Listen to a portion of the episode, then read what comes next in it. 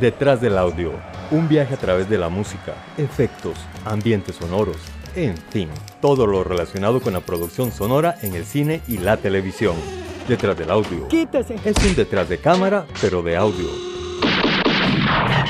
Soundtracks, bandas sonoras, compositores, folies, información inútil pero interesante sobre la producción audiovisual haciendo énfasis en el sonido.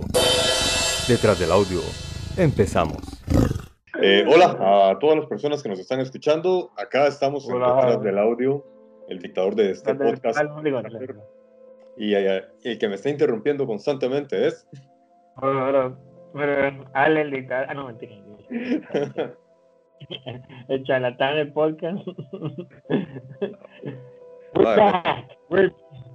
Ves que ahora no se oye el, el escándalo de los carros, ni de los ¿Qué buses. Vale, Pusiste compré una un- señal en la calle diciendo que estaba arreglando la calle. ni- No, no, compré un micrófono, huevo. Pequeño detalle. Ah, pero de verdad. Sí, sí, sí. Aquí está. Sí, compré. Viéndose, lo traje del trabajo. No, no, no, no, no, no, eso son ciertas Hay, un, hay un proyecto que tengo por ahí que se llama Detrás del Audio que me ha dejado ciertas regalías y que las distribuye equitativamente conmigo mismo. Exacto, absolutamente. El co- co- Ah, bueno, qué todo, todo lo que les llega a ese programa me, me- me lo reparto a mí. Bueno, siempre fue un gusto hablar con todos ustedes, y un placer. Espero que hayan estado tuve que mandarlo a pedir por, por esas líneas de envío que tardan como dos o tres meses. Pero para que salgan. Ah. Bueno, yo me una pieza a principio de año que se me ha olvidado y se me ha olvidado que la había mandado a pedir y era agosto y no había llegado. ¿No te ha llegado? No, se me acordé en agosto que la había Ah. pedido. Sí. Y en agosto escribí y me dijeron, pero la mandamos desde febrero. Y yo, pues nunca llegó. Entonces volvieron a volverla a mandar y ya llegó, pero o sea, la cara de ellos es como, ¿en serio? Ocho meses después pregunto "No". Oye, puta, pon atención en tus pedidos. Bueno, eh, después de que ya contamos nuestras penas y angustias y felicidades, hoy vamos a hablar sobre películas que tengan que ver con biografías. ¿Verdad? Ese fue el tema que habíamos escogido. Y los dividimos en dos. Eh, Alejandro se va a enfatizar en lo que son biografías de gente mala, digamos, de gente fea y dañina para la sociedad, y yo les voy a hablar más bien de gente positiva eh, en- entre comillas, o por lo menos que las películas, las películas los ponen como buenas personas. De, de hecho, ahí hice una tercera categoría de, de, de ese tercer te- tipo de, biografías que, que no eran gente, digamos, eran gente tuanis, pero con un estilo de vida bastante pesadito, pero que sus películas no reflejaron Sí. eso. Que, que- que se preocupaban más. muchos de los villanos, yo no sé si vamos a pensar que son villanos que, que para mí son patanes. Qué fatales, no sé, ahí me... Bueno, contame, ¿cué- ¿con qué película? Ok. Es como, es como la, buena, la noticia buena o la noticia mala. Entonces, bueno, la película buena o la película mala. La biografía buena o la biografía mala. Bueno, si quieres empiezo yo más. Es que yo, de, de las que investigué, hubo una que me gustó mucho, que es El pianista. Imagino que ya la viste, ¿verdad? Oh, sí, claro.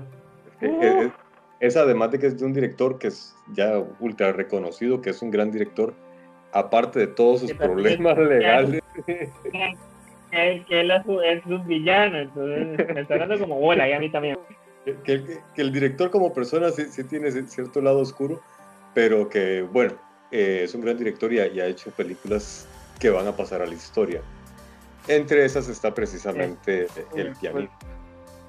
Ma, Voy a cortar un poco la, la- la señal visual porque creo que se me queda pegada la señal. Entonces vamos solamente con audio. Igual, verte el tarro no es algo que me guste. Eso es. Ay, estúpido. bueno, el asunto es con el... Pero ¿qué lado parecemos ¿Cómo? otro lado para es exactamente lo mismo. Sí, lo que pasa es que ahorita estoy, es que estamos haciendo un montón de reparaciones en mi choza, entonces la compu la tengo ahorita vía Wi-Fi y de ahí son 10 megas apenas, entonces no es como que el mejor sistema. Claro, claro, claro. Callate, callate. bueno, eh, el pianista, como te comentaba, el pianista fue, fue publicado o, salió a, eh, a, los cines en el año 2002 y fue dirigida por Roman Polanski. ¿Qué es lo que tiene esta película? Primero que está basada en un es en, una historia que todo el mundo la utiliza para películas. Y alguien que hace una película sobre el holocausto nazi prácticamente tiene un Oscar asegurado. Y en este caso, yo, yo no soy muy fan de las películas del holocausto, me parece que ya es un tema ya, ya bastante utilizado y siento que la humanidad ha hecho crímenes todavía mayores, mucho más de, eh, crueles y sanguinarios pero bueno, el cine explota más que todo lo que se lo O igual. Exacto. en. Pero bueno, el asunto es que esta película lo que tiene es que narra la historia real de un pianista polaco, judío polaco, polaco que quedó atrapado eh, durante la Segunda Guerra Mundial. Ahora, es la historia de supervivencia de un ser humano, de cómo hace hasta lo imposible para salir adelante.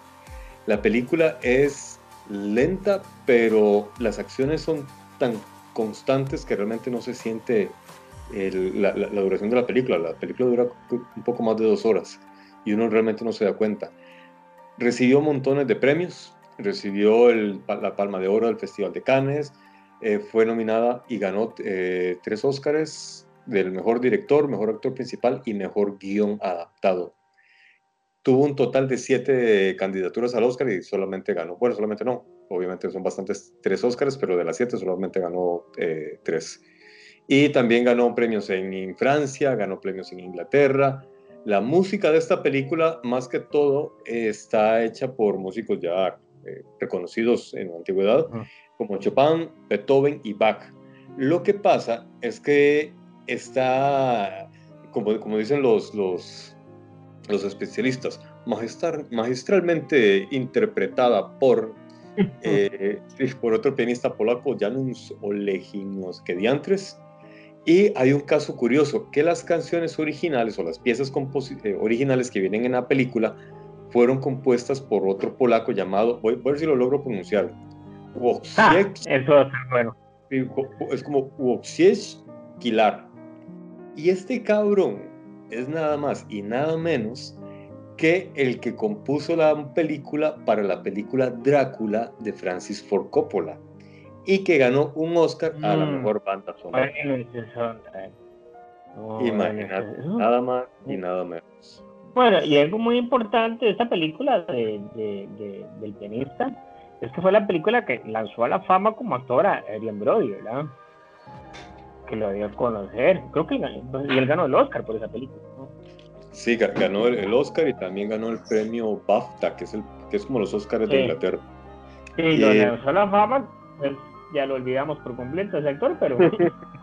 no, no, luego salió, ¿cuál otra película fue que la vi? Sí, sí, sí, en King Kong, como los dos años después, creo que salió en King ah, Kong. Ah, sí, cierto, salió en King Kong. Sí, sí. En esa fue donde lo vi. Exacto, pero hace cuánto fue King Kong también. Sí, de hecho, últimamente sí es cierto, ya no han salido más películas. Es que también, imagínate que ser un actor de drama y no ser un mae dentro de los cánones de guapura, imagino que se va a ser difícil conseguir trabajo. Creo que Depredadores también salió Depredadores. Pero es que aquí tal vez es eso, que como Hollywood castiga la, la no belleza. La belleza. Y no, premia la belleza y, castiga la no belleza. Y, el mae no, es un galán, entonces es un gran actor, pero realmente es un muy buen actor. Ese personaje que se hace en el pianista, la, forma como se va degradando, o sea, se va degradando moralmente porque va perdiendo la fe, de repente era una persona muy positiva al final de la película, está sobreviviendo casi que por inercia y casi ni habla. Ya después de ser una persona alegre, cuando le preguntan casi al final que qué hace con un abrigo nazi, él no explica nada, solamente dijo, tengo frío. Y es porque, ah. imagino que moralmente él, ha ido decayendo bastante.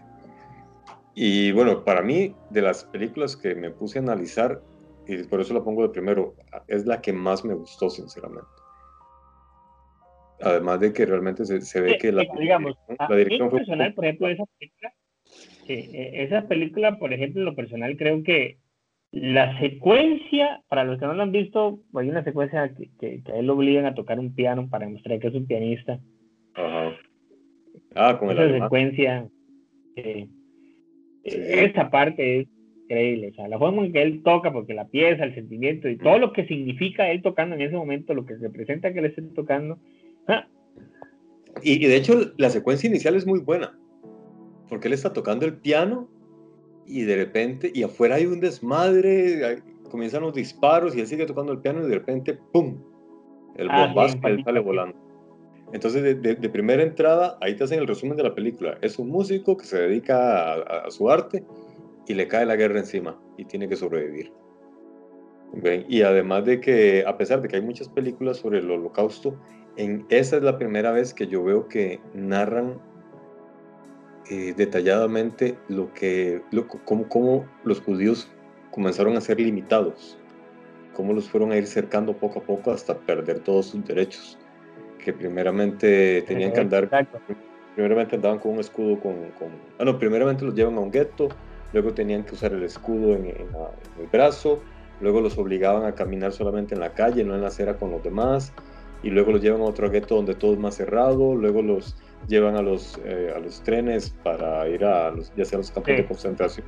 O sea, te, te, van contando detalle a detalle cómo se fue dando ese proceso de exterminio. Y, es que, digamos... y, para mí es eso, que, que se sale de, de, esa literatura tradicional, ¿verdad? Donde se, se, preocupa más por el show, por los disparos eh, y por el sufrimiento de, de, de las, los campos de concentración. Esta película no, esta película te cuenta todo lo que pasa en la periferia. digamos, por ejemplo, con que pasaba con los judíos que se vivían, ¿verdad? Que obviamente... sí, entre las cosas buenísimo, sí. Entre cosas que les quitaron, obviamente, aparte de toda la dignidad, pues también sus pertenencias. Este, una cosa que se daba mucho en Europa en, en, en, eso era que obviamente de las casas que le quitaban a los judíos se las daban a alguien más, obviamente, ¿verdad? Y cuando los judíos llegaban a reclamar sus casas de vuelta, terminando la guerra, muchas de esas casas ya ni existían o estaban totalmente despedazadas. ¿Por qué?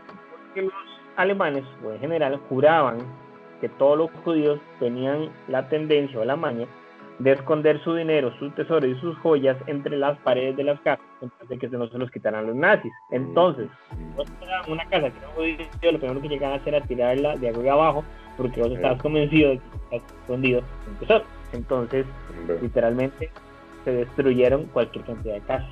O sea, de, que te, te mandaron por, el, por un caño, cuando llegas a tu la tenés de vuelta, no tenés nada, no hay nada. Sí, hay, hay, una escena donde se ve que él camina por la calle y están todas las casas destruidas, totalmente. No sabía que era por eso. Y bueno, esa es la película que más les recomiendo. Ahora, tu turno. Yo Ahora, uno y uno.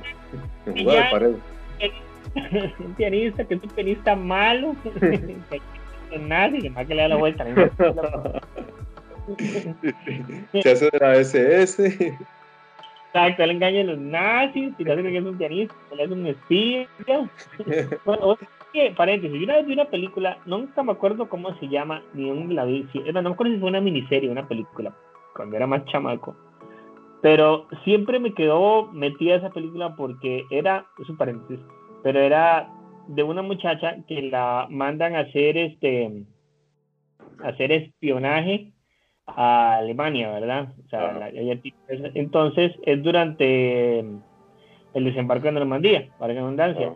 Entonces, la misión de ella es este, robar información a los, a los, a los nazis, obviamente, pero lo que pasa es que los, los aliados lo que están tratando de hacer es, eh, ¿cómo se dice? Este, desconcertar a los alemanes dándoles información falsa de dónde va a ser el desembarco o la entrada a Europa. Entonces, la muchacha la espía tiene información falsa que ella cree que es verdadera sobre dónde van a entrar los alemanes. Entonces, cuando los alemanes la agarran y la interrogan, ella confiesa todo, pero ella no sabe que lo que está confesando es mentira, ¿verdad? Es una playada porque toda la película vos estás viendo que ella está pensando que es su trabajo y al final todo es una farsa porque los años los, Y entonces, nunca se me olvida... nada más que entregaron. Exactamente. Entonces al final nunca se me olvida porque cuando están confrontando, ¿verdad? Porque obviamente la magia tiene al novio o al amigo o alguien dentro del Pentágono cuando se da cuenta de la situación tiene que reclamar al general. Y el general se voltea y le dice una cosa a él que, siempre me quedó no sé, grabada. Que decía, una guerra nunca la ganan los hombres buenos. Porque los hombres buenos no pueden ir a los extremos. Y eso es, eso es lo que hay que hacer aquí. ¿verdad? maldito animal, pero ella sí. Pero bueno, acordándome esto de la vida. Ok, ¿qué películas? ¿Qué biografías? Wow.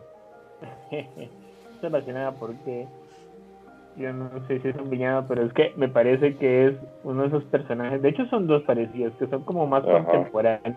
Un momento. Entonces, una película que yo pongo de villano, de villano para que Alex se es The Social Network o la invención de Facebook. Oh, muy buena, muy buena, sí, sí, sí, sí, no, pero de hecho es un sintón. Es un sintón, pero es que es interesante porque lo que representa Zuckerberg y esta invención, ¿verdad? Ajá.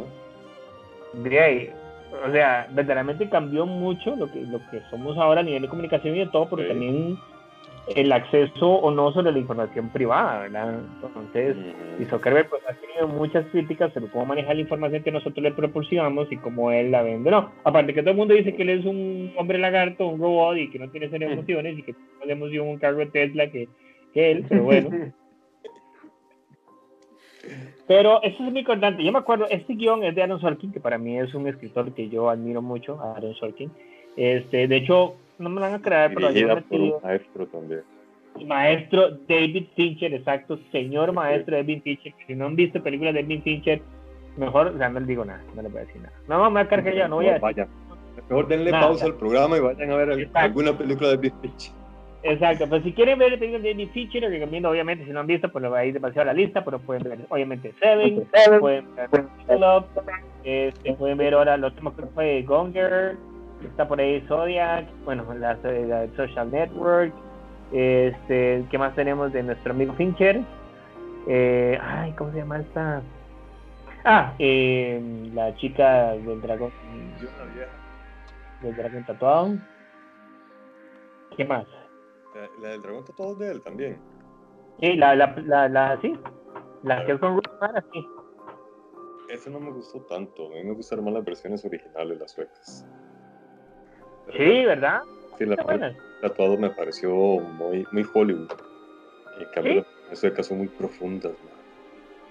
¿Qué más ha hecho? Bueno, ah, bueno, Alien 3, que fue toda una tragedia. Podemos hacer un programa solo de ese tipo de películas, pero yo creo que ya lo hicimos, cuando hablamos de las películas que son este, no reconocidas por sus directores. Sí, exactamente. Algo muy interesante que hablaba este Aaron Sorkin cuando él estaba eh, haciendo el guion porque yo vi unos videos de él, de sus masterclass, ok, o sea, mi tiempo libre en cuarentena me dedicaba a ver eso, ok.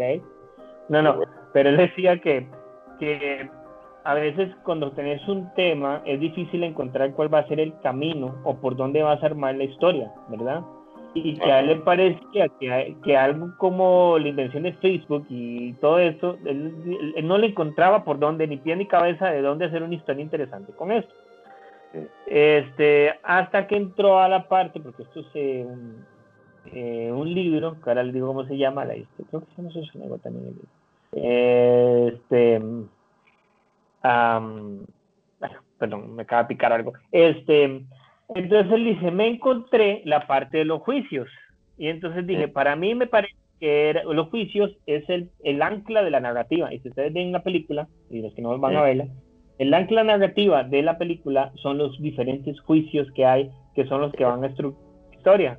Entonces él dice, me guindé de eso, dice, al saber que hay diferentes juicios, armé toda la historia alrededor de eso. Sí, es cierto. De, de, hecho, todo lo que se va contando de, de, la creación de Facebook es durante las conferencias que tienen los abogados con, con sus respectivos clientes. Correcto. Digamos, hizo tal cosa y, pa, y van al pasado ya, y ya vemos qué fue lo que pasó. Y bueno, es interesante porque, digamos, este escritor, Aaron Sorkin, este, para conocer un poquito más sobre lo que él la vida el día a día en Harvard, este, contó con la ayuda de Natalie Portman, la actriz, porque Natalie Portman, ella se graduó de Harvard, entonces ella tiene insight sobre el día a día de cómo era la vivir ahí, no estar ahí Este, ¿Qué estudió Natalie Portman? Creo que fue como literatura, algo así, o sí, pero mm. políticas. De nada, así como bueno, voy a buscar a ver qué, ya me dio curiosidad. Ah, estoy arreglando. Ah, psicología. Ah, la puta. Psicología, sí, de hecho ya le dio mucha prioridad. Creo que fue una época que ella estuvo con un yatus ahí, no estuvo ni nada, y dijo, no, yo me voy a dedicar a estudiar este. Mm. Eh, psicología. Pues, bueno, ¿y entonces qué más? Ok, bueno, este, esta película, yo creo que es, bueno, tenemos a, es que esta película yo creo que también lanza mucho al, al, al, al estrellato, digámoslo así, de sus maneras. Tenemos a JC Eisenberg, que es el que hace más Zuckerberg, que es como ese tipo extraño que siempre es como... Como de nerdo. Exacto, era nerdo, sí, sí, sí, sí, Es que tiene la cara rara el maje. Es fotogénico, pero con la cara rara. Exacto. También salió en la película de, de Superman, de Batman, ¿es? Exacto, exacto. Él era Lex Luthor. Lex Luthor, ajá. Así no, así no, Superman. También este sale, la escena de los cuatro jinetes que, que es un mago ahí o un ilusionista. Sí, que, es cierto. Un personaje de, de, de, de Facebook de la película el, guion original tenía 162 páginas, eran para hacer tres horas. este, ninguno de los actores conoció a la persona que estaba interpretando. ¿En serio? ¿Por qué? No. Este, los conocían para que no le hicieran cambios al guion. Fincher dijo que no. Ah. Fincher, era como que él estaba feliz como como está y que si él empezaba a meter a los, actores reales y iban a decir, no, es que yo me diría hasta así, yo no diría hasta acá. Entonces no. Mm. Interesante, ¿eh? Sí. Pero entonces a raíz de eso es que también los, los, los, los, fundadores de Facebook, digámoslo así, esta gente, eh, le tienen mucha roncha a la película porque ellos dicen que no los porque nadie les nadie les consultó absolutamente nada. Sí, sí, sí, todo está basado en terceros. Exacto, exacto, exacto. Igual, o sea, es, es, yo no, yo no sé hasta qué punto la película es eh, em, yo creo que es que yo creo es más yo no estoy muy seguro no conozco mucho la historia del libro donde está basada pero creo que el libro no es autográfico sino como que alguien que recopila la información en la historia y él la cuenta verdad entonces es como que el libro tampoco es aprobado por Zuckerberg y compañía verdad sí sí sí sí. Pero tampoco han hecho mucho ruido para censurar ni el libro ni la película Exacto, sí, digamos, Zuckerberg sí la vio con unos empleados y él decía que, a él le parecía que la película no era muy exacta, que lo único que sí hicieron correcto con respecto a él fue la ropa. Ah, Pero, me imagino que Zuckerberg ha de decir, no, yo soy más dulce, yo soy más considerado, yo soy una gran persona, y porque en la película lo, lo dejan ver peor que, que a Sheldon. Eh, Sheldon por lo menos da gracia, aquí una peli Zuckerberg es una máquina de bastar, que va a ser Terminator, huevo. Exactamente. Exactamente.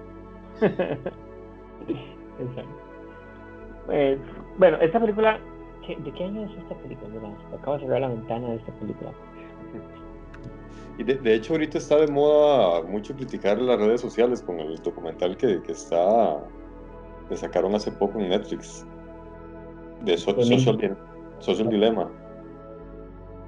10 años. Ah, ajá, exacto, sí. Sí, que la, gente está con eso ahorita. De hecho, yo me di cuenta del documental. Ah, billonarios accidentales. Los billonarios accidentales. Billonarios, los billonarios por accidente se llama el libro de ah, Ben. The Accidental Billionaires, por aquello de los de los en francés. Ahora, otro detalle con respecto a esa película y a la historia, y es que desde que Facebook comenzó a surgir y a tener pegue, siempre se comentó que no era una idea original completamente de Zuckerberg, sino que él había plagiado o robado cierta, cierta plataforma de, otros estudiantes. Que en el documental ahí se, bueno, en la película se refleja. Exacto. Los Winklevoss. Exactamente. Los gemelos Winklevoss que son los interpretados por un mismo actor. ¿En serio? Sí, sí, exacto, que se iba a conocer este Army, Hammer, Army Hammer, Army Hammer, por Dios estos nombres, Army Hammer, que es el que ustedes lo vieron después como Johnny Solitario junto con Johnny Depp. Este, él es el actor que interpreta a los dos hermanos, digamos. Mira, qué bueno. Así que los efectos especiales de esa película es ponerle a los dos hermanos.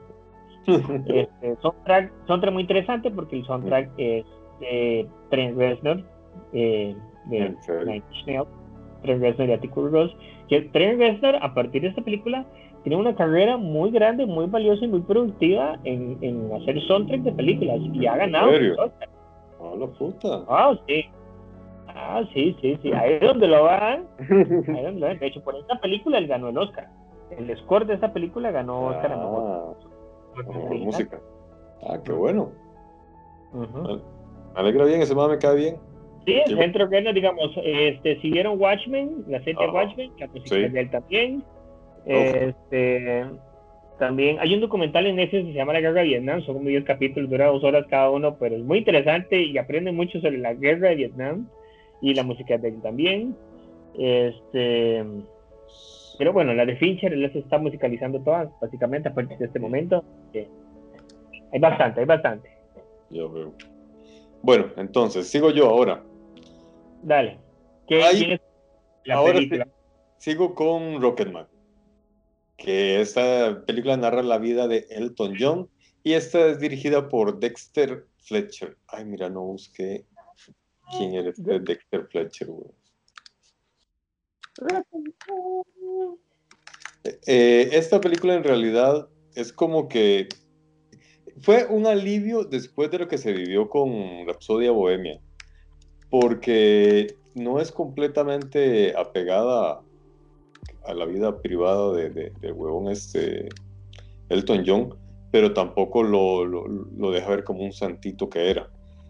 Exacto. a mí tengo que admitir que a mí en lo personal la interpretación de este mae, Ederton, Etherton o Joel, vos ahora me corriges, Ederton o no, como se llama él, me pareció muy buena como Elton John, me parece muy muy muy convincente se, se, aplayó lo suficiente para llegarle al, nivel de, Elton John. No, pero en, realidad la película, y de ah, hecho ya perdimos como 200 oyentes, de ahí va ese comentario.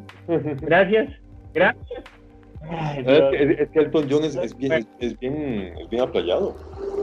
Y de ahí, hay, yo estaba viendo hace poco, hay un, hay un video de él, todo 80 como en Miami, que es la cosa más gay es ever, que es como en la ciudad de Miami. Ah, no sé, no, no, no, no. Ahora, ahora te va a pasar el link para que lo veas. Hay, hay como niveles, yo conozco gays, que hay unos que no se les nota para nada que son gays y hay otros que sí se les nota mucho. Y Elton John, sí, como cuando a caminar, ah, ah sí, es, un fumero. tengo, la aspiradora pegada de una vez para ir aspirando las plumas que voy dejando, güey. Esta, una canción que se llama I'm Still Standing. Ese video de I'm Still Standing de Elton John, perdonen, pero es el, o sea, es el festival, así, ¿verdad? Es increíble. Tienen que ver ese video. No, o sea, no hay nada más gay que ese video, y lo digo en el buen sentido de la palabra. Es que los colores, la música, la vestimenta, todo, el feeling. Bueno, te cuento, este director eh, dirigió, bueno, en realidad tiene un montón de películas. Entre esas está con, tiene Kikas. Él dirigió Kikas, Dexter Fletcher fue. No, Kikas no, Kikas es. No, Matthew Bond, creo que es el de, el de, el de Kikas. No, es que, ah, es que también es actor, weón. El director es como director, aquí están. Como director, además de Rocketman, también. Ah, bueno, es que él también estuvo, él es parte del desmadre de Rapsodia Bohemia, weón. Porque, y de hecho, él no, él no quiso que pusieran su nombre en la película Rapsodia Bohemia yo no sé qué opinará la gente de Rhapsody Bohemia. Yo he oído gente que la ama. Yo sinceramente la detesto. Me parece la peor versión de Queen.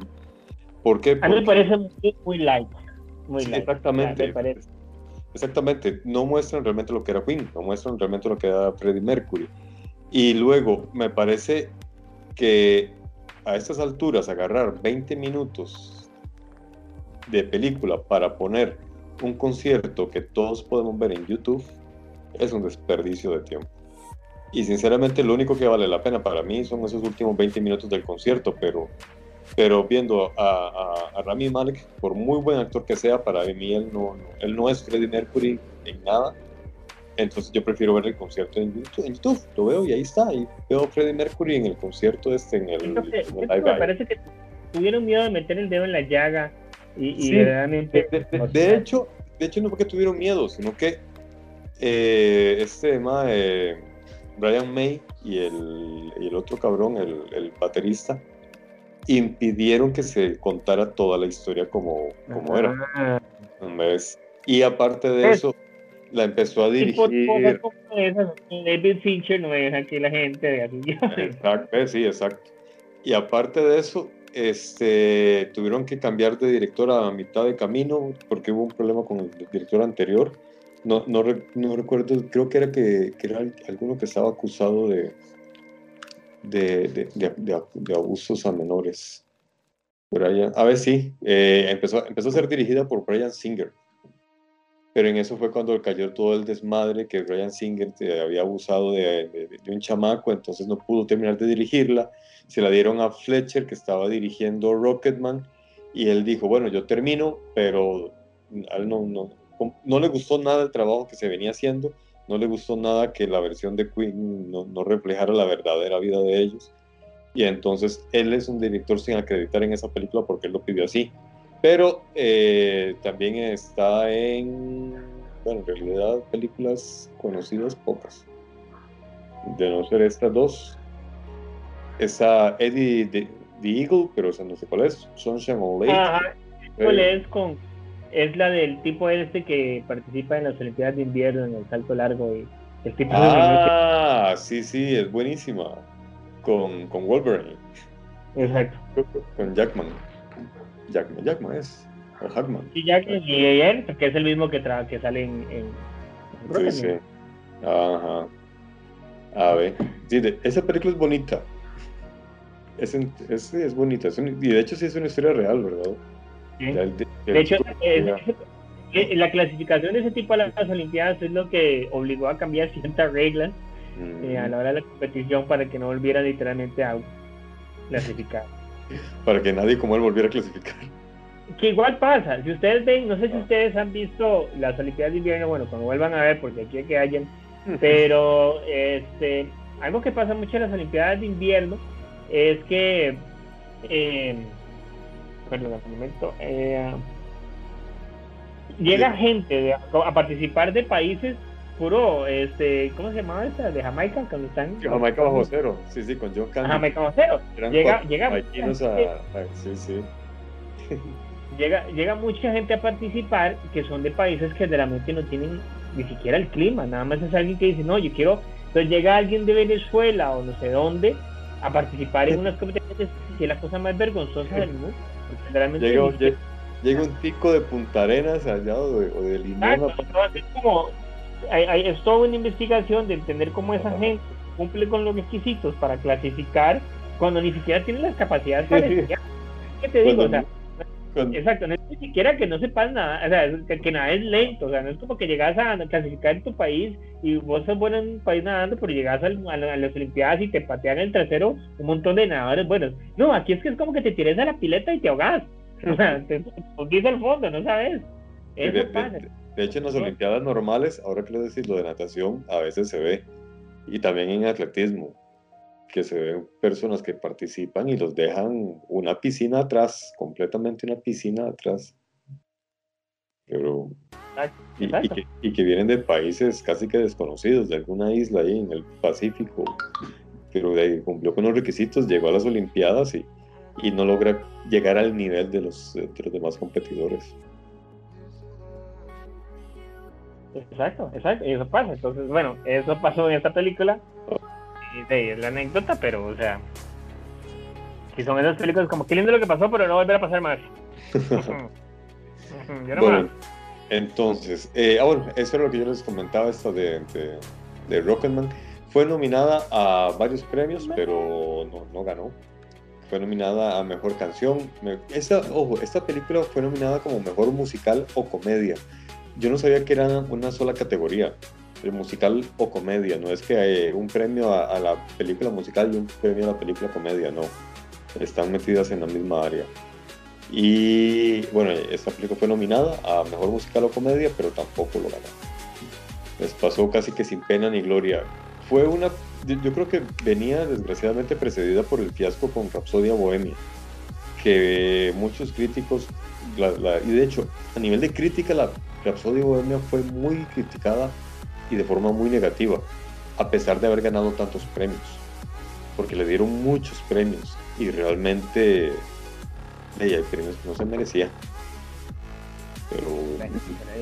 Pero, eso, o sea, estás hablando de una industria que le da el premio al marciano Ridley Scott como mejor comedia, ¿verdad? Y lo otro. Es como.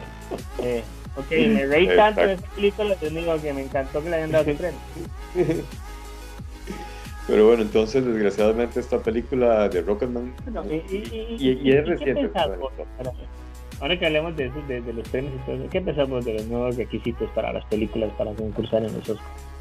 Ah, no, no, sabía que había nuevos requisitos. Ay, pero no, puedo, no puedo yo, no puedo yo sí, no puedo yo trabajar. Soy, en, una, persona muy ocupada, güey. O sea, de verdad, no puedo, no puedo espérate para ver. Los nuevos requisitos de diversidad. Bueno, es que te lo diciendo. Para impedir que coreanos...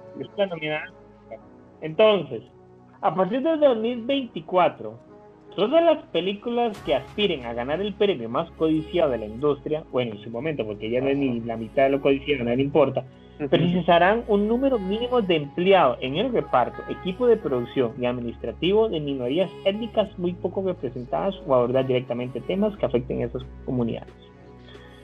Entonces, básicamente es, el primer criterio exige, ojo, el primer criterio exige que el protagonista de la película sea de un grupo subrepresentado o que 30% de los papeles secundarios se asignen a minorías o se aborden los problemas que rodean a esas comunidades como su tema principal. Como segundo punto, simula que las figuras principales entre bastidores deben proceder de grupos históricamente desfavorecidos, entre los que también se incluyen las mujeres, las comunidades LGBTQ, etc., y personas con discapacidad. La de representación equitativa.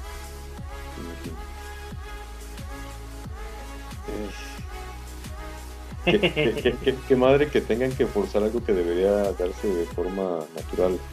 Y, hay un asunto, o sea, no es que yo me oponga a, las minorías porque obviamente yo soy parte, en algunos países soy parte de, una minoría, en otros países soy parte de una mayoría. Pero de repente hay gente que se maneja en núcleos sociales en los que no tiene vínculo absoluto con otras gentes.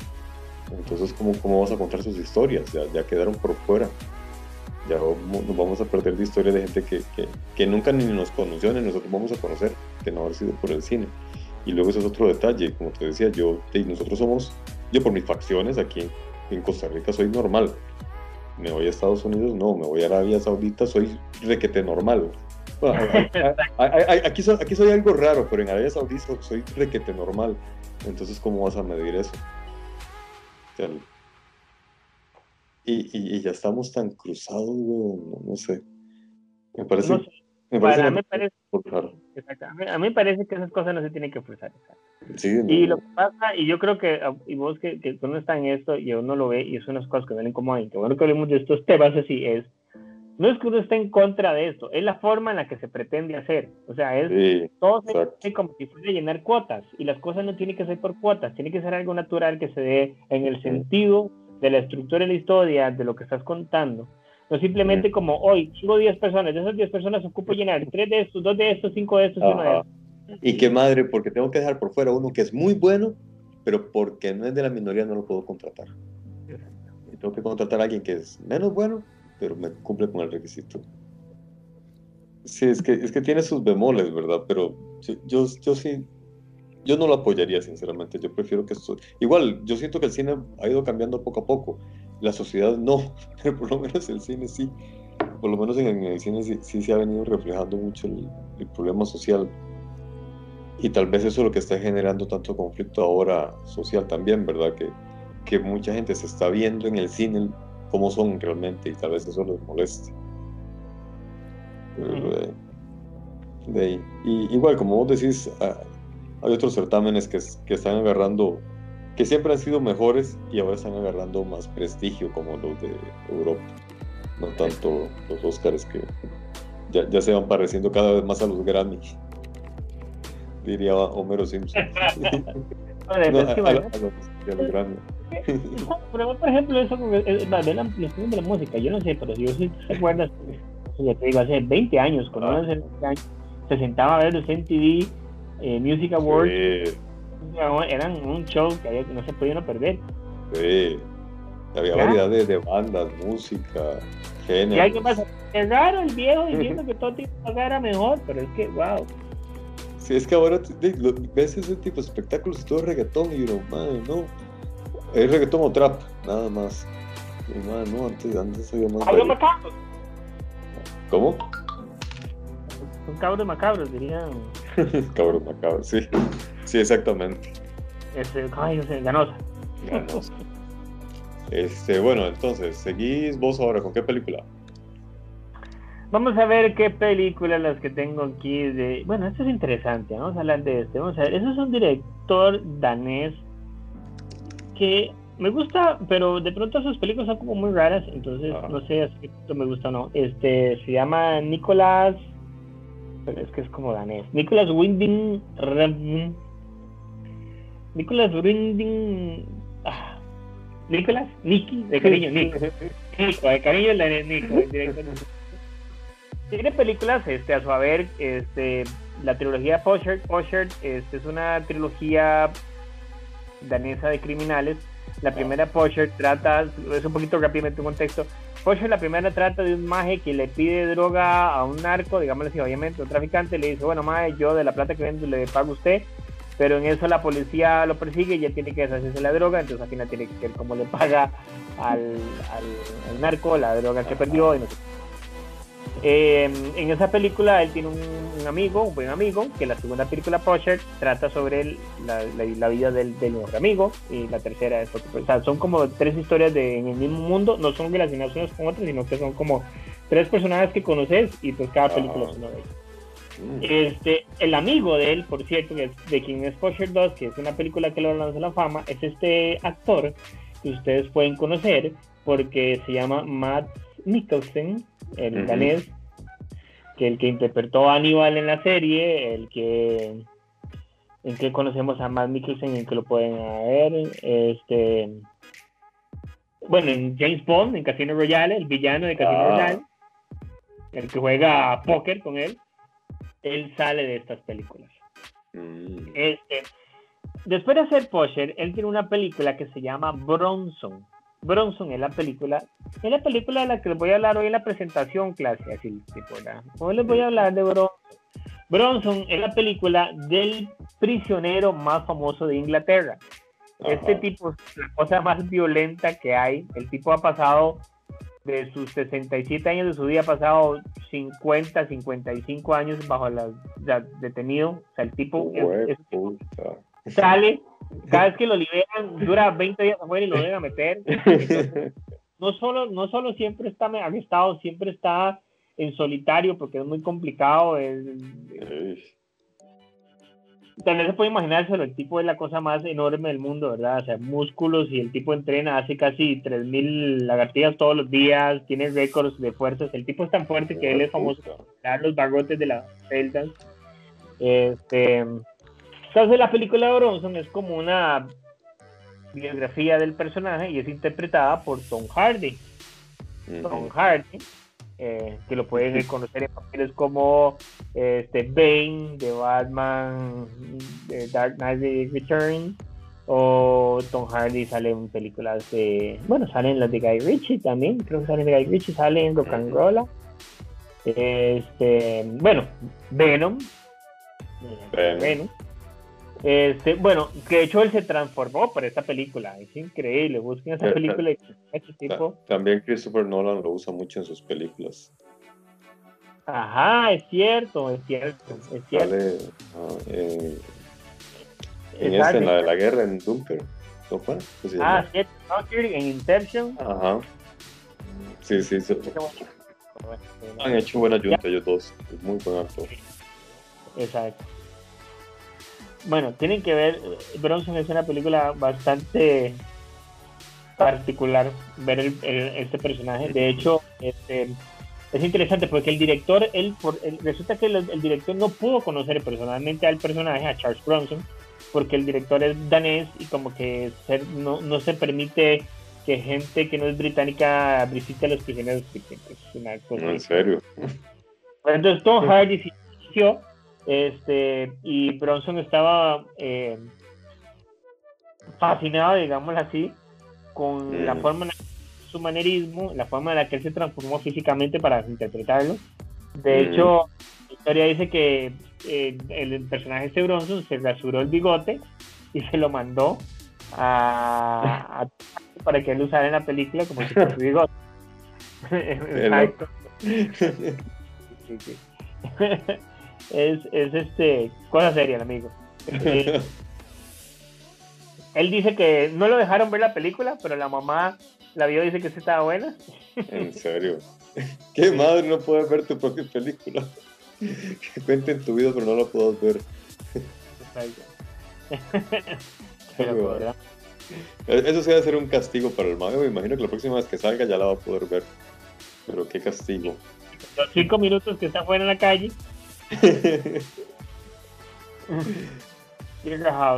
Este, sí, es, que Nicolás es un, director un poco extraño porque sus películas oh. tienen un no sé, como medio surrealista, de pronto como que se vuelve un poco. De hecho, obviamente, que Jodorowsky es fan del tipo y viceversa, ¿verdad? Ah, qué tonis. Ni nada, yo a Jodorowsky lo aburro sobre todas las cosas, entonces me parece como... a mí me da risa el pijillo. Él, me produce la misma sensación que me produce Moderato. me encanta esa definición. Es como que yo tengo la, la maña de desviarme mucho. Pero yo documental de Doom, de, la película de Doom que él hubiera hecho, y perdóneme, pero ah. para mí es la cosa más pretenciosa que puede existir. O sea, perdón, yo, o sea, yo también puedo ya, ya agarrar y decir, señores, yo tengo un guion aquí en este momento debajo de unas cajas que no lo hice, pero se lo hubiera hecho hubiera sido la mejor película de ver. ¿Y quién va a decir lo contrario? O sea, es decir, a final de cuentas, cuando vos ves el documental sobre el Doom que no hizo Jodorowsky, y se lo digo con todo respeto, y el que le guste Jodorowsky, que dicha, pero a mí no, este, este documental de Jodorowsky fue, era un anuncio largo de una hora promocionando el proyecto para ver quién se lo compraba, y vos esperar en un mes que salieran las noticias, este, se reactiva el proyecto de Doom, fulanito de... Sí, sí, sí, sí. La, ya salió, ya no, nadie. Al final seguro alguien le llamó y le tocó la puerta y dijeron, y él dijo, no, no, yo no voy a pagar lo que usted quiere por esa película. ¿Por qué vengo con todo eso? Vengo con todo eso porque a mí, me, perdón, porque me hincha las pelotas, a mí yo creo que me hincha las Veo a, mí, a mí esas películas no me gustan. Sinceramente Veo las noticias, bueno, no sé si, si vieron que ya salió el tráiler de la nueva de Doom, que es de, de Denis Bill, Bill, yo sí que soy malo por los apellidos eh, Denis, el director de Blade Runner 2049, de Arrival, que me parece un excelente director. Le tengo mucha fe. Y la Denis Villeneuve, no sé qué. Villeneuve, algo así. Y entonces, de, el, está bien. A, mí, tengo que admitir una cosa. A mí el trailer me gustó, pero extrañamente me dio como un sabor de boca que estaba viendo el trailer de una serie de HBO. como que de pronto sentís que estás viendo el trailer de una serie cara de HBO y no una película. Es como raro. No sé si, si, si, lo ven y alguien completa lo mismo, son bienvenidos a comentarios. Pero ves el trailer y esto, y al día siguiente una noticia que dice, este, Jodorowsky vio, eh, o sea, este es el, review de Jodorowsky del trailer de Doom. ¿Y qué digo? que, que, que, estaba muy chiva, pero que ya es una fórmula muy gastada. Digo yo, primero que nada, ¿quién putas tiene que preguntarle algo a Jodorowsky? Doom. O sea, ¿qué tiene que ver Jodorowsky con Doom? O sea, para esa gracia mejor le preguntas a David Lynch, que por lo menos David Lynch hizo la película, y que lo que ve nuevo. O le puedes preguntar a los más que hicieron la miniserie, ¿cómo putas vas a sentar a Jodorowsky? Señor Jodorowsky, ¿qué usted y traes el trailer? Del trailer. O sea, ¿qué? Sí, sí, sí, sí. El niño lo tienen idolatrado. Lo tienen idolatrado. Yo digo, pero ¿cómo? O sea, ¿para qué no se preguntar sobre un trailer más que no tiene nada que ver con tú? en último caso, preguntarle a algún descendiente de, de Heber, de Frank Heber. a ver qué opinan. Sí, sí. Pero bueno. Kodorowski, yo, el concepto que tengo es como, a mí me pasa algo muy curioso con este maje, el escritor colombiano Gabriel García Márquez. Yo no puedo leer un, libro de él, no lo he podido leer, sinceramente. Porque empiezo a leer las primeras dos páginas y me, me aburro tanto que no puedo seguir. Y yo sé que él es muy bueno, realmente se ve, o sea, lo poco que yo he logrado leer de, él, se nota que es una persona, o era que ya, ya murió, que era una persona muy inteligente, pero no, su, estilo no me gusta. y las películas de Jodorowsky, yo empiezo a verlos y yo Dios mío, pero ¿qué es este montón de, imágenes y cosas? Entonces... No, vos sabes con qué me pasa eso de los libros que vos decís. A mí me pasa eso con los libros de, de Humberto Eco, por ejemplo. Ah, en serio. Es un excelente escritor, pero él tiene un conocimiento muy enciclopédico de todo. Sí, sí, y entonces en cierta forma, a mí, yo, o sea, yo leo un libro de, de, Humberto Eco y, y, yo le siento ese tono tan pedante de vean todo lo que ustedes no saben. Exacto, vean cuánto sé que ustedes no saben. Y entonces son esas descripciones eternas, históricas, ambientales, arquitectónicas, culturales, que es como genial, o sea, qué lindo, pero, o sea, que, me alegro que te tanto, ¿verdad? Estoy muy orgulloso de vos y de 40 mil libros que leíste en vida pero. Hubiera sido un buen guionista en History Channel, hermano. Exacto, exacto. Antes de que fuera solo historias de Alien, al eso sí. Humberto Eco se jactaba, creo que haber leído más de 40 mil libros. sí, sí, sí. Yo, yo, no sé cuántos libros, pero sí, sí se jactado de haber, leído un pergazo.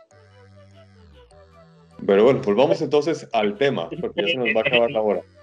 Nuestro eh, Hay una película que, que Hay una película que yo les iba a mencionar así rapidona porque ya hemos hablado dos veces de ella, que es Malcolm X de 1992, dirigida por Spike Lee. Eh, como ya hemos dicho anteriormente, es una gran película, está muy bien dirigida y es tiene, imagínate en esa película ya, ya, cumplieron con todos los requisitos que, que, exigen ahora los Oscars. Eh, habla sobre la problemática de, de, de la discriminación racial interpretada magistralmente, magistralmente por Denzel Washington, que no ganó eh, el Oscar, pero sí fue nominado. Y yo creo que esa fue la película que también lo lanzó a él como, como actor. Y, pero esa, entonces la menciono rápido, porque de la que sí les quiero comentar un poco más es de una que se llama Mi pie izquierdo. Esta película oh. los millennials seguramente nunca la han oído mencionar. Para los que somos más viejos, sí, es una película muy buena es con este actor Daniel Day-Lewis, que también es otro actorazo. Que creo que es el único o uno de los pocos que tiene dos o tres Oscars. Porque película en la que el cabrón trabaja, él se mete tanto en los papeles, él investiga realmente el carácter del personaje que él va a interpretar. Él, eh, por ejemplo, en una película que se llama El nombre del padre, él estuvo varios días en una cárcel, durmiendo en la cárcel para ver qué se sentía, cómo se vivía estar en la cárcel. En esta película, Mi pie izquierdo, él interpreta a un muchacho que es parapléjico y el único, la única extremidad con la que, él tiene control es su pie izquierdo. Él, una vez que llegaba al set, cuando él se metía en el personaje, lo tenían que tratar realmente como si fuera parapléjico tanto que lo tenían que llevar al set en silla de ruedas, le tenían que dar de comer, como ocurre con una persona parapléjica. Fue el primer Oscar que él ganó. La película ganó, fue, perdón, fue nominada a Mejor Director y Mejor Guión Adaptado. No ganó ninguna de las dos, pero a partir de ahí el director comenzó a, a, ser un constante mencionado en las, nominaciones de, de los Oscars. El director se llama Jim Sheridan. Él, después de Mi Pie Izquierdo, dirigió El Prado, luego dirigió En el Nombre del Padre que también fue nominado, no ganó, pero también fue nominado. En esa película actuó Denzel, eh, este, Daniel Day-Lewis, que ahí volvió a ganar el Oscar. Y de ahí Daniel Day-Lewis se disparó y siguió una carrera independiente, aunque en varias películas de Jim Sheridan también sale Daniel Day-Lewis, como por ejemplo en El Boxeador. Ahora, este es otro detalle, él habla mucho sobre la situación irlandesa, sobre el conflicto en Irlanda. Y tanto el boxeador como en el nombre del padre van por, por el, conflicto este eh, en la división del, del, país irlandés entre el norte y el sur. Y por su parte, Daniel Day-Lewis, quienes lo, lo, reconozcan seguramente, la, última película creo que fue esta, la que actuó con Leonardo DiCaprio, que él es el carnicero en las pandillas de Nueva York, que también es, es un personaje increíble que él se maneja. Y, y, me da risa porque de repente uno lo ve en, en, este, mi pie izquierdo, que es una persona tan, tan, tan linda, ¿verdad? Llena de tanto cariño, tanto amor. Luego lo ves en, que tal vez en el, en el último Los Moicanos, que lo ves interpretando a un blanco que se hace del lado de los indígenas y cómo lucha hasta morir, ¿verdad? Con tal de, de, de salvar a los indígenas. O lo ves en el boxeador, o lo ves en el boxeador, o lo ves en el nombre del padre, pero de repente lo ves en esta, en el en Pandillas de Nueva York, que es una persona bien hijo de puta. Entonces es ahí donde se ve realmente la calidad de actor que es. Y ahí leí un artículo donde varias personas consideran de que la técnica de actuación de Daniel Day-Lewis es peligrosa, que alguien normal podría llegar a enloquecer con la técnica que él tiene, que es precisamente vivir las experiencias a plenitud de los personajes que él interpreta. ¿Ves? Eso de que él se vaya a meter a la cárcel, eso de que él eh, solamente maneje en esa película, el pie izquierdo solamente se manejaba con un pie, eh, sí, bueno, fueron los ejemplos que mencionaron y que dicen que realmente que la actitud como la de él, como la de este maje Christian Bale, son muy dañinas tanto para la psicología como para el cuerpo. Bueno, y eso que lo hace también mucho y que lo critican mucho por eso es este Jared Leto, con, cuando hizo eh, con, con, el guasón en el el decía porque más bien era demasiado molesto insoportable y daba por jugar eh, creo, eh, creo, que malinterpretó el guasón. Pues ahí nos salimos otra vez del tema pero yo creo que, que él malinterpretó el personaje porque eh, estar enviando bromas así creo que es más más de, mandar animales muertos este, a los el, el, guasón no, no, es eso, el guasón, para mí, para mí el guasón no es eso. Exacto, yo creo que también era su necesidad como de sacar un guasón muy diferente, era porque eso es como la presión, ¿verdad? Que obra. Igual no, no, me convenció para nada, me parece, parece que él tiene esa fama de ser problemático en ese sentido por, por la fama que se mete en los personajes. De nuevo, ¿verdad? Creo que también el problema es que aparte de que es problemático, no es tan respetado como un Daniel Day-Lewis para empezar, sí, también. Exacto, ¿verdad? Este, entonces, ¿verdad? Pequeño detalle. ¿eh? No es lo mismo aguantarle sus cosas a Daniel de Luis que a Delito, ¿verdad? Bueno, y... ¿Cuántos Oscars? Bueno, sí tiene un Oscar, creo, ¿verdad? A mejor actor. Eh, no, tiene como tres. Ah, Yarlito. Ah, Yarlito ah. creo que tiene uno de reparto, ¿no? Por la de Dallas Buyers Club, ¿ves? Sí, ajá, creo que uno. En cambio, sí, el otro, el otro con dos Óscares o este, ¿cómo se llamaba el que hizo el guasón de el primero, el de Jack Nicholson? Ah, Jack Nicholson que tiene dos también. Oh, el primero, César Romero como el guasón. César Romero, sí, exacto. César bueno, contame tu última película entonces. Híjole, yo creo que no me da chance, pero vamos también a decir algo como, estaba pensando que alguien que es interesante, que hace películas de bastante villanos, y para resumir así en sentido, podemos hablar de Martin Scorsese, porque muchas de sus películas biográficas tienen que ver con personajes que no son socialmente muy aceptados. Tenés Goodfellas, que Goodfellas es la historia de la vida de Henry Hill, que es un mafioso, white guy, que este de la mafia. Tenés todo el tema que está en Netflix de Irishman, que es este tema que es el asesino sobre irlandés, con la mafia, al cual se le eh, conoce como ser el que supuestamente mató a, a Hoffa. Tenés el lobo de Wall Street, de Belfort, que es este maje de los bienes raíces, digo, de inversiones, que es este patán que está para medio mundo por ese millonario. O sea, la lista de caracteres biográficos de este amigo, ¿verdad? Sí, sí, sí. Aquí no es una película, sino más bien un director que se ha dedicado a. Exacto, exacto. exacto. Este, digamos, pero por ejemplo, así, mezclando un poco todo, en el logo de Wall, de Wall Street, Wall Street, el personaje secundario, el amigo de, del personaje de, de DiCaprio es este interpretado por Jonah Hill. Este, Jonah Hill actuó sin paga, ¿verdad? ¿En serio? Él, estaba desesperado por trabajar con Scorsese y este Scorsese le dijo, sí, pero y él dijo, más yo hago lo que sea. el más dijo, si quiere trabajo sin paga, y trabajo sin paga. Creo que al final le dieron como 50 mil dólares, que no es parecido a los de dólares que se llevó sin Sí, jamás.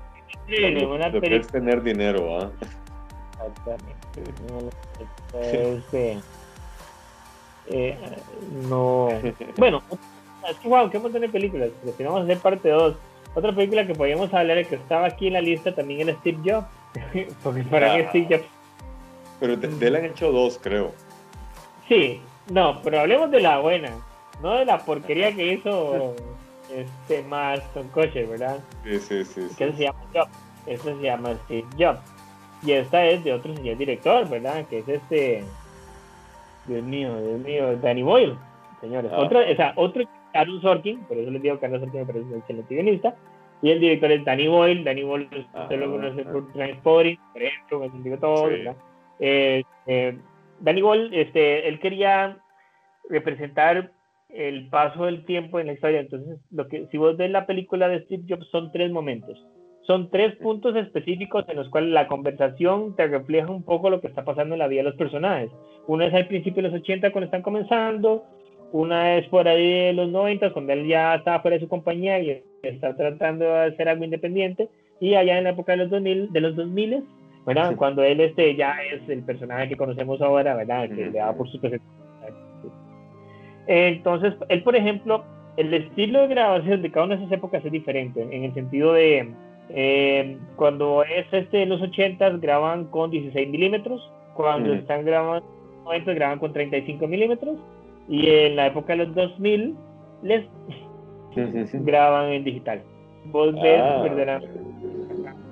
Eso es algo que es algo muy interesante porque eso es algo también que lo hizo este eh, Scorsese en, ya no dije en el Irishman en la película él también él quería ver pasar el paso de abundancia entonces grabó con diferentes cada década para que cada década tuviera un look and feel diferente entonces él grabó en los 50 con Kodachrome en los 60 con Ektachrome en los 60 les puso una capa plateada, de, un color plateado. En los 80 era como algo más bien más gastado, más. más entonces vos vas viendo conforme pasa el tiempo también los diferentes looks de acuerdo al, tipo de grabación. Eso es interesante.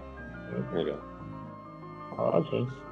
Bueno, eh, antes de terminar yo quisiera dejarles unas recomendaciones de películas, también de biografías que están muy buenas. Una es La Gran Apuesta del director Adam McKay, con Christian Bale, que tiene que ver con la crisis inmobiliaria en el 2008.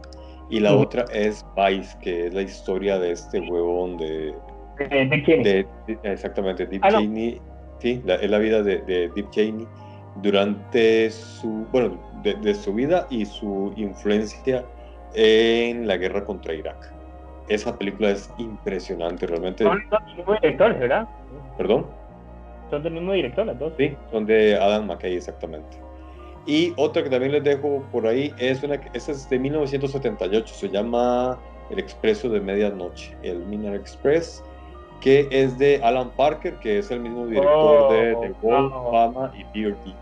Y el guion es de nada más y nada menos, en aquel momento un desconocido Oliver Stone.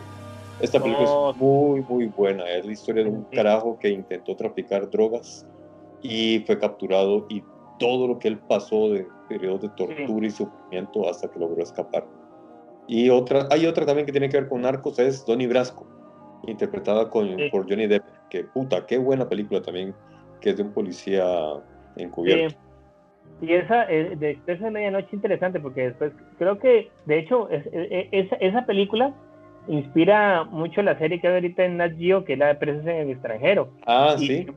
Creo que el primer capítulo de Presos en el extranjero es la historia de, contada por él. Ah, donde él cuenta cómo fue que lo agarraron en el avión, cuál fue el error que él hizo, todo y todo lo que pasó. Entonces, exacto, bajado súper bien. Qué película.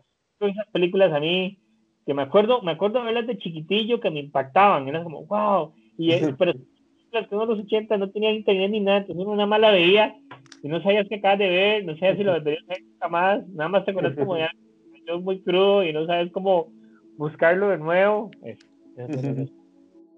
a ver, bueno, y también una que me topé hace poco, que es muy buena, es la de Barry Seal.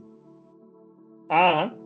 Eh, que interpretada por este huevón de Tom Cruise, también se la recomiendo. Es una historia también verídica sobre un piloto que trabajaba tanto para los narcos, para los dictadores y para la CIA. Todo el mundo sabía y todo el mundo lo usaba. Sí, de hecho, sobre eso mismo hay un documental, bueno, me pareció. Hay un documental en Prime que se lo pueden ver los que tienen Amazon que se llama El último narco. El último narco trata sobre la, el secuestro, la tortura y el asesinato de un agente de la DEA que se llamaba Kiki Camarena. Y conforme se va desenvolviendo toda la trama, te das cuenta que mucho del asesinato no fue precisamente por los narcos en sí, sino porque si el tipo seguía investigando, iba a encontrar los nexos que habían entre el narco del carteles y el gobierno de Estados Unidos, la CIA y todo, en cuanto al movimiento de dinero y armas que habían por otros lugares. Entonces, a este policía lo mandaron a matar, pero en realidad lo que dice es que en quienes lo mandaron a matar no fue la CIA. Sí, sí, sí, sí. Qué feo. Yo, yo, yo, no sabía de ese documental, pero yo sí vi una, una pero, nota. Mira, que bueno, porque el, el, el, es súper interesante porque, eh, digamos, arranca son, son, ellos dicen, son cinco policías. Obviamente el primer policía es Kiki Cambrena, que, está muerto, ¿verdad? Obviamente. El segundo es como el jefe de la DEA que está haciendo la investigación. Y después hagan a tres policías, que son tres policías que trabajan para el cartel. Pero como dicen los policías, no es que nosotros levantamos un día y dijimos que queremos trabajar para el cartel. Es que si usted trabajaba como policía en los 80 en México, eventualmente usted lo iban a obligar a trabajar por un cartel. Si no trabajaba, lo mataban. Entonces, ellos cuentan porque ellos fueron los que secuestraron al policía y lo torturaron y lo mataron. Entonces ellos cuentan que fue lo que hicieron. Entonces es súper fuerte. Pero entonces te das cuenta de todo y ahí hablan de Caro Quintero, del más. Y el Chapo, es increíble, yo no sabía, pero hablan mucho del Chapo. Yo no sabía que el Chapo era tan loco. O sea, yo siempre yo el Chapo, un niño chiquitillo, oh, Chapo, pero ¿qué, ¿qué tiene Chapo peligroso? Está loco, el Chapo está loco, está loco. Este, pero entonces, digamos, conforme se van viendo la trama, entonces vas viendo, ¿verdad?, qué es lo que pasa y que sí, muy bonito, pero en realidad la razón por la cual lo torturan y lo matan y todo no es lo que parece. Entonces ahí va, es súper fuerte, pero eh, se deja ver. Bueno, y entonces, esto es todo, esto es todo, esto es todo, esto es todo, amigos y amigas. Se nos acaba el programa. voy a tener que cambiar el final. Voy a tener que editar el final porque si no nos cobran derechos. Esa película que pueden ver Sí, sí, sí. Bueno, muchas gracias por escucharnos. Alexander, el dictador de este podcast, se va para el carajo. Y... Exacto. No, yo, yo luego que se vaya al carajo. Alex, Alex se va para el carajo y se ríe y se divierte mientras lo ve. Estamos hablando, estamos en contacto, señores. Un placer a todos, damas y caballeros, niños y niñas de todas las ciudades. Hasta luego. Chao.